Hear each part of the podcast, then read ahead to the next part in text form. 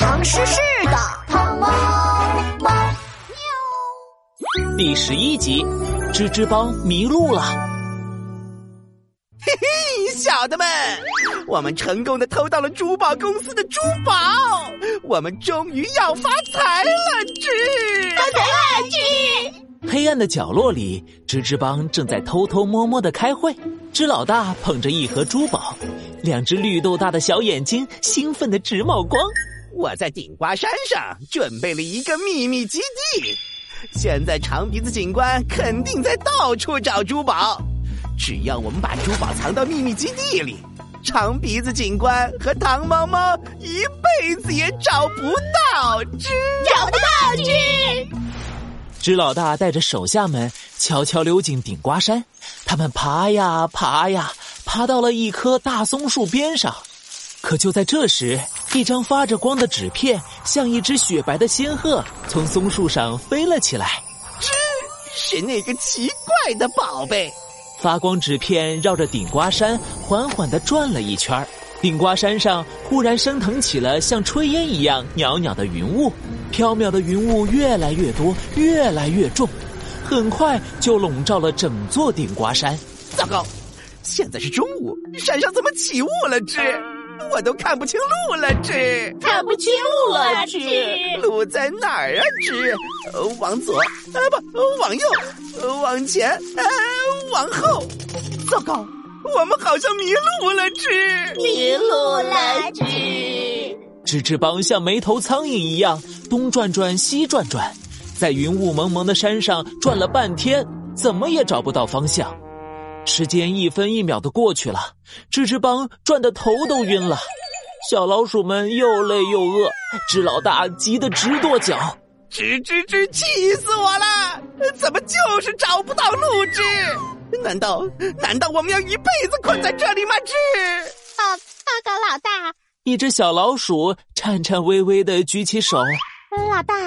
都说有困难找警察治，要不我们报警吧？治报警？我们可是坏蛋吱吱帮，报警会被长鼻子警官抓的。可是不报警出不去，吱这好吧？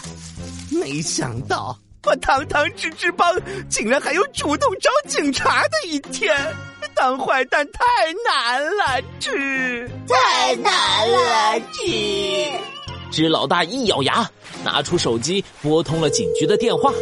他捏住了自己的鼻子，“喂，是长鼻子警官吗？”一个熟悉的声音从手机里传了出来，“喵，这里是糖猫猫，长鼻子警官不在，有事我可以帮忙转告给他。”什么？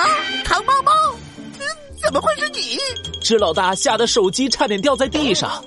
电话另一头，糖猫猫不好意思的挠挠头。嘿，昨天晚上坏蛋吱吱帮盗窃了珠宝店，我是来帮忙破案的。喵，长鼻子警官去追踪逃跑的吱吱帮了。呃，对了，请问你是谁啊？有什么事喵？呃，这个，呃，我们是一群来登山的游客。呃，顶瓜山这里突然起了大雾，而且是乌拉云雾。乌拉云雾，乌拉云雾。呃，你是说雾里云雾吧？雾里云雾是个成语，指人好像在浓浓的雾里，搞不清楚状况的意思。咦？呃，管他什么云雾，总之就是起大雾了，我们迷路了，快让长鼻子警官来救救我们呀！糖猫猫看向窗外，果然顶瓜山上全是浓浓的白雾，好像从天空中落下了一朵超级大的云，笼罩了整座顶瓜山。糖猫猫摸了摸下巴。现在是中午，不应该有这么大的雾啊！难道你们爬山的时候有没有看见什么奇怪的事情？奇怪的事情？哎，对了，我看见了发光的破纸！发光的破纸，那个破纸是从一棵大松树上面飞出来的，然后整座山就都是雾了。松树、山、云雾、迷路，我明白了。汤猫猫摸了摸小帽子，明亮的大眼睛眨了眨，耳朵咻的一竖。只知道要寻找的人在这座山中，但山上云雾缭绕，不知道究竟在什么位置。这是贾岛的寻隐者不遇。松下问童子，言师采药去，只在此山中，云深不知处。汤猫猫念出整首诗，发光的纸片像一只小鸟，飞到了糖猫猫的猫耳朵帽子上，轻轻的停了下来。顶瓜山上弥漫的云雾开始一点点消失了，纸老大松了一口气，呃，他赶紧又捏起了鼻子。